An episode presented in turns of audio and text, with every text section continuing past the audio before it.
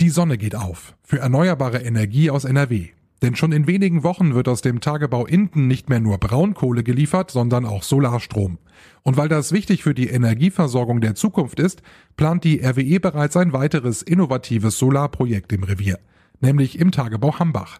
Hier wird eine Photovoltaikanlage mit Batteriespeicher geplant und demnächst umgesetzt. Alles für grünen Strom aus NRW.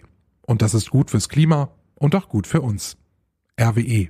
Von hier für hier in der konstituierenden Sitzung selbst, also als die angefangen hat, war es am Anfang auch noch ganz humorig und recht locker moderiert, aber dann gab es auch wirklich ganz ernste und ganz selbstkritische Töne in den Reden, die wirklich äh, zum Kern der Sache vorgestoßen sind, dass es jetzt um sehr viel geht. Rund zweieinhalb Wochen nach der Wahl fand gestern die erste Sitzung des neuen NRW-Landtags statt. Insgesamt 195 Abgeordnete sind nun im Amt und für einige war es der erste Tag im Parlament. Über die Einzelheiten Neuigkeiten sprechen wir gleich im Podcast. Rheinische Post Aufwacher. News aus NRW und dem Rest der Welt. Mit Julia Marchese, schön, dass ihr dabei seid. Wir sprechen heute außerdem noch über den Tankrabatt. Wie lief eigentlich der erste Tag gestern und war das Tanken tatsächlich günstiger? Das klären wir gleich. Es geht endlich los im neu gewählten NRW-Landtag. Rund zweieinhalb Wochen nach der Wahl fand gestern die erste konstituierende Sitzung statt. Die neue Regierung steht bislang zwar noch nicht, aber die 195 Abgeordneten wählten bei der ersten Sitzung gestern bereits das neue Präsidium.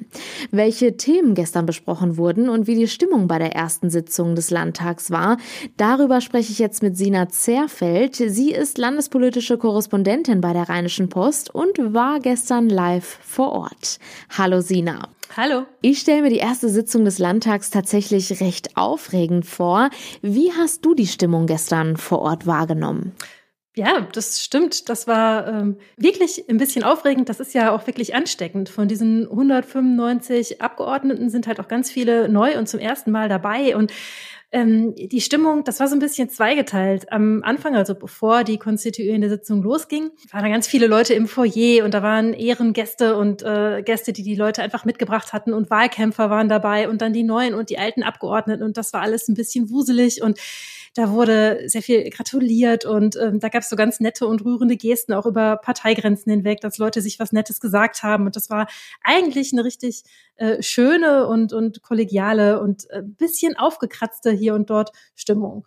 Ähm, dazwischen saß mal ein CDU-Abgeordneter, der so ganz vor sich hin siniert hat, weil er jetzt in der zweiten Legislaturperiode dabei ist und sich daran zurückerinnert hat, wie er in der ersten Legislaturperiode seinen Job aufgeben musste oder halt ein ganz neues Leben anfing. Und jetzt kennt er das alles schon und sieht die Neuen da um sich rumspringen. Und dann gab es da einen neu gewählten SPD-Abgeordneten, der sagte, ihm ist ganz feierlich zumute. Also eigentlich war das schön. Und in der konstituierenden Sitzung selbst, also als die angefangen hat, war es am Anfang auch noch ganz humorig und recht locker moderiert aber dann gab es auch wirklich ganz ernste und ganz selbstkritische Töne in den Reden, die wirklich äh, zum Kern der Sache vorgestoßen sind, dass es jetzt um sehr viel geht in den nächsten Jahren. Hm.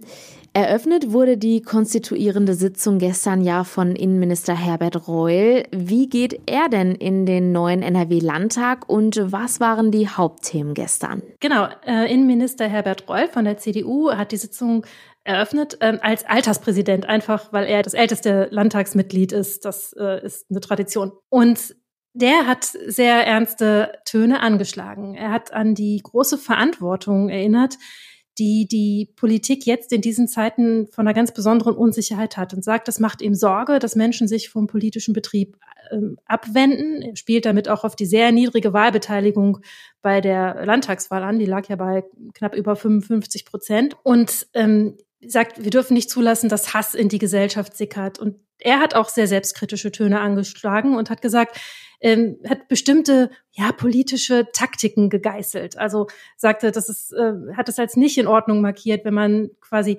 ähm, überzogen auf den politischen Gegner reagiert oder ähm, ihn mit Absicht falsch versteht. Sagte, das kommt bei den Menschen einfach nicht mehr an.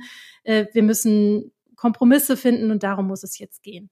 Und ganz ähnliche Töne hat dann der Landtagspräsident André Cooper, der ist gestern wiedergewählt worden, Die hat er dann angeschlagen. Also er hat dann, nachdem er wiedergewählt worden ist, hat er die Sitzungsleitung übernommen und in seiner Antrittsrede ebenfalls gesagt, es geht jetzt darum, die großen Probleme der Zeit zu lösen. Das muss dieses Parlament jetzt tun. Und dieses Parlament muss den Vertrauensverlust, den Menschen in Politik offensichtlich zeigen, dem muss es entgegenwirken. Und ähm, er sagt, dass er darauf achten wird, was auch sein Job ist als Landtagspräsident, dass da wirklich alles mit in den Sitzungen fair und äh, mit Ordnung zugeht. Aber er hat auch klar gemacht, dass er das vorhat zu tun und dass in der vergangenen Legislaturperiode es so viele Ordnungsrufe gab wie äh, nie zuvor. Also Ordnungsrufe, das bedeutet, da haben sich Leute im Parlament daneben benommen, ähm, haben einen Ton angeschlagen, der einfach nicht in Ordnung ist und dann gibt es so Ordnungsrufe.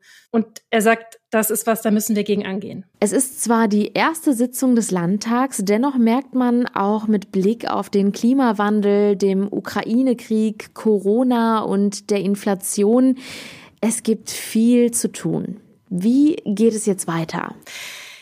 Naja, also das Wichtigste ist, dass eine Regierung gebildet wird, damit es so richtig weitergehen kann. Also die CDU und Grüne sind ja in Koalitionsverhandlungen jetzt. Und wenn es da zu einer Regierungsbildung kommt, dann geht es darum, äh, welche Ministerien wird es geben, welche Ministerinnen und Minister werden eingesetzt. Äh, was natürlich als nächstes auch passieren muss, ist, dass Ausschüsse besetzt werden, also dass äh, klar ist, in welchem Ausschuss sitzt, sitzen welche Mitglieder des Parlaments und arbeiten damit. Ähm, ja, das ähm, braucht es, damit äh, unser Landtag jetzt so richtig an die Arbeit gehen kann. Du hast es gerade schon angesprochen, CDU und die Grünen führen derzeit Koalitionsgespräche. Wie läuft es denn da aktuell? Ja, die haben ja gerade erst angefangen, das lässt sich jetzt noch nicht sagen, aber wir dürfen schon erwarten, dass die ähm, einigermaßen schnell an die Arbeit gehen wollen und sich wirklich darum bemühen, auch zusammen eine Koalition zu bilden. Das kann man schon daran sehen, die Sondierungsgespräche, die waren ja so schnell vorbei, da konnte man ja kaum Sondierung sagen. Da hatten die das schon abgeschlossen und gesagt, so, jetzt geht's in Koalitionsgespräche. Also, und es gab schon ein, ein Papier, welche Schwerpunkte man setzen will. Also, das heißt, man ist offenbar sehr motiviert, schnell zu Potte zu kommen. Und das ist auch vorher so angekündigt worden. Gerade im Hinblick auf die großen Aufgaben der Zeit haben die Parteien gesagt, wir müssen uns jetzt beeilen, wir können uns keine Zeit lassen und nicht ewig rumtaktieren. Hier muss es jetzt an die Arbeit gehen. Zum Schluss würde ich dich gerne noch mal fragen, was du persönlich vom neuen Landtag erwartest. Ich erwarte und habe den Anspruch, dass ähm, die Politikerinnen und Politiker ihren Worten Taten folgen lassen und damit wirklich ernst machen, dass sie die Politikverdrossenheit, die es offenbar gibt, sagen wir mal, das ist so ein abgegriffenes Wort Politikverdrossenheit, aber es scheint so zu sein, dass viele Menschen äh, sich von der Politik abgehängt fühlen und die Politikerinnen und Politiker aller Parteien sagen, da müssen wir was gegen machen. Und das erwarte ich jetzt auch tatsächlich. Äh, es ist ein ganz ähm, alarmierender Trend, wie ich finde, dass so wenige Menschen zur Wahl gegangen sind. Und es ist auch kein gutes Zeichen, wenn sich Menschen so gar nicht dafür interessieren, was der Politikbetrieb tut, weil sie das Gefühl haben, die machen ohnehin, was sie wollen oder das hat mit ihrem Leben nichts zu tun. Tatsächlich erwarte ich, dass äh, die äh, gewählten Abgeordneten jetzt versuchen, so miteinander umzugehen, dass diese Politikverdrossenheit, um diesen abgegriffenen Ausdruck nochmal äh, zu verwenden, möglichst wenig Boden findet und dass sie da möglichst gegen angehen. Also fair miteinander umgehen und äh, nachvollziehbare Entscheidungen treffen und transparent kommunizieren. Sina Zerfeld, vielen herzlichen Dank für den Überblick aus dem NRW-Landtag. Sehr gerne. Mit Spannung ist er erwartet worden, der Tankrabatt. Spritpreise deutlich über zwei Euro soll es bei uns erst einmal nicht mehr geben. Das will die Bundesregierung. Im Vorfeld ist viel spekuliert worden, ob denn tatsächlich direkt am 1. Juni die niedrigen Preise bei uns Autofahrern ankommen oder ob der Tankrabatt vielleicht sofort verpufft. Michael Höhing aus dem Aufwacherteam hat gestern getankt. Und war es günstiger? Ja, Gott sei Dank. Ich hätte Dienstag eigentlich schon tanken müssen und da lag der Preis bei 2,17 Euro pro Liter E10. Und ich habe dann gedacht, komm, warte mal bis morgen, vielleicht wird's ja tatsächlich ein bisschen günstiger. Und ich habe gestern Mittag dann für 1,90 Euro getankt. Ich war an einer Markentankstelle, bei einer freien Tankstelle, die es auch bei mir hier in der Gegend gibt, ein bisschen weiter weg. Da wäre ich dann sogar bei 1,81 Euro gelandet, also nochmal 9 Cent günstiger. Also tatsächlich 36 Cent Unterschied dann unterm Strich gegenüber dem Dienstag. Die hätte ich mir einstreichen können. Sind die Preise denn gestern überall wirklich in dem Bereich runtergegangen? Nein, das kann man pauschal so nicht sagen. Was wir gestern Morgen gesehen haben, einige Tankstellen sind mit einem deutlich günstigeren Preis in den Tag gestartet und dann hat sich das so nach und nach weiter verbreitet. Das ist, wenn die Tankstellenbetreiber die Preise natürlich auch selbst beobachten, um sie herum sind alle viel günstiger, dann zieht man in der Regel dann auch nach. Auch der ADAC sagt, es empfiehlt sich tatsächlich immer noch die Preise zu vergleichen, am besten mit den bekannten Internetseiten oder den Spritspar-Apps. Die Preisunterschiede waren gestern in Nordrhein-Westfalen wirklich noch sehr hoch und da lag manchmal 40 Cent pro Liter schon durchaus dazwischen. Und den befürchteten Engpass beim Sprit hat es auch nicht gegeben. Nein, zumindest haben wir nicht von leeren Tanks gehört. Man muss aber tatsächlich noch einmal die Situation erklären. Viele Tankstellen, die haben zuvor noch mal eingekauft, um eben nicht ganz so leer zu laufen. Der Sprit ist aber noch zu den alten, noch teureren Konditionen eingekauft worden, weil dieser Tankrabatt, der wird quasi ab Raffinerie gewährt und ähm, den gibt's ja erst seit heute. Die Preise jetzt dann doch sehr schnell, zumindest in Teilen, an uns Verbraucher weitergereicht worden sind, das hat, glaube ich, wirklich was mit dem Markt zu tun einer legt vor, der Rest zieht nach, weil gar nichts zu verkaufen ist natürlich auch nicht gut. Und man muss einfach sagen, die Aufmerksamkeit gestern, die war enorm hoch. Das heißt, alle, die an der Tankstelle vorbeigefahren sind, die haben geguckt, na, gibt er den Rabatt weiter oder nicht? Und ähm, das wollten sich die Tankstellen dann offensichtlich auch nicht nachsagen lassen. Was ist denn jetzt ein guter Preis? Ja, das haben wir den ADAC mal ausrechnen lassen. Da messen wir die Tagesdurchschnittswerte von Dienstag und dann ziehen wir den Tankrabatt ab. Das heißt in Zahlen, ein Liter E10 etwa 1,80 Euro.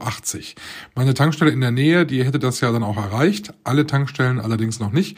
Und bei Diesel würde der Preis 1,87 Euro bis 1,88 Euro liegen. Da kann man aber auch sagen, dass den Dieselpreis viele freie Tankstellen gestern tatsächlich bei uns in NRW schon erreicht haben. Der ADAC, der geht allerdings noch einen Schritt weiter und er sagt, eigentlich ist auch das noch viel zu teuer. Selbst wenn der Tankrabatt komplett weitergegeben wird, dann sind da noch 20 Cent pro Liter drin. Die Luft wäre also durchaus vorhanden. Die Mineralölkonzerne wollen da aber nicht mitgehen. Waren denn dann gestern auch viele tanken? Na, da gehen die Meinungen auseinander. Ich habe mal selbst ein bisschen drauf geachtet. Ich habe jetzt keine langen Schlangen gesehen. Der Bundesverband freier Tankstellen, der sieht das ein bisschen anders. Der sagt auch, an einigen Orten, da sei sogar der Diesel ausverkauft gewesen. Andere Verbände sagen, es war alles entspannt. Außerdem noch ein Tipp vom ADAC, am besten nach wie vor abends zwischen 18 und 19 Uhr und zwischen 20 und 22 Uhr tanken. Da ist der Preis tatsächlich immer noch am günstigsten. Und wer kann, der wartet noch mal ein paar Tage und spart dann vielleicht noch mal ein paar Cent mehr, obwohl ja jetzt auch das Pfingstwochenende ansteht. Aber das wird sich in den nächsten Tagen noch weiter einpendeln. Wo wir gerade bei den Bilanzen des Tages sind, gestern war ja auch der erste 9-Euro-Ticket-Tag. War es so chaotisch, wie man befürchtet hat? Ja, zum Glück nicht. Die Züge waren nicht viel voller als sonst auch und auch an den Bahnhöfen war es jetzt so wie eigentlich immer. Also dieses Bild, was vielleicht einige vor Augen hatten, überfüllte Züge, all, alle wollen plötzlich Bahn fahren, das gab's nicht. Jetzt an Pfingsten muss man sich das mal ein bisschen genauer anschauen. Da kann ich mir schon vorstellen, dass der eine oder andere doch mit dem Zug in den Kurzurlaub fährt oder einen Ausflug mit der Bahn macht. Da kann es schon durchaus ein bisschen voller werden. Jetzt fürs Pendeln am ersten Tag, da können wir aber auf jeden Fall mal ganz entspannt sein. Michael, vielen Dank Dank für die Infos und die erste Bilanz zum Tankrabatt und dem 9-Euro-Ticket. Ja, sehr gerne. Und das sind unsere Kurznachrichten. Die Ministerpräsidenten der Bundesländer beraten heute in Berlin über die Lage in der Ukraine und die Energieversorgung Deutschlands. Zuerst bleiben die Regierungschefinnen und Regierungschefs unter sich. Am Nachmittag kommen sie dann mit Bundeskanzler Olaf Scholz zusammen. Autofahrer im Rheinland müssen an drei Wochenenden im Juni und Juli im Süden Kölns mit Umleitungen und längeren Fahrzeiten rechnen. Auf der Autobahn 4 in Richtung Aachen kommt es zwischen dem Autobahndreieck Köln-Heumar und Köln-Poll zu Vollsperrungen. Die Fahrbahn muss auf rund drei Kilometern kurzfristig aus Sicherheitsgründen erneuert werden, wie die zuständige Autobahn GmbH des Bundes gestern mitteilte. Um die Belastung gering zu halten, werden die Arbeiten aber auf drei Zeiträume verteilt. Bei den Streiks der Beschäftigten an sechs Universitätskliniken in NRW zeichnet sich wegen verhärteter Fronten auch nach vier Wochen noch kein Ende ab. Aus Sicht der Gewerkschaft Verdi ist für eine Annäherung oder gar Einigung in den Verhandlungen für einen Tarifvertrag Entlastung notwendig. Das betonte die Verdi-Führung gestern bei einer Pressekonferenz an der Uniklinik in Köln. Zum Schluss noch der kurze Blick aufs Wetter. Der Tag startet trocken, aber teils wolkig. Die Höchstwerte liegen zwischen 19 und 23 Grad. In der Nacht kühlt es sich dann wieder etwas ab. In der Eifel sind dann auch erste Schauer möglich.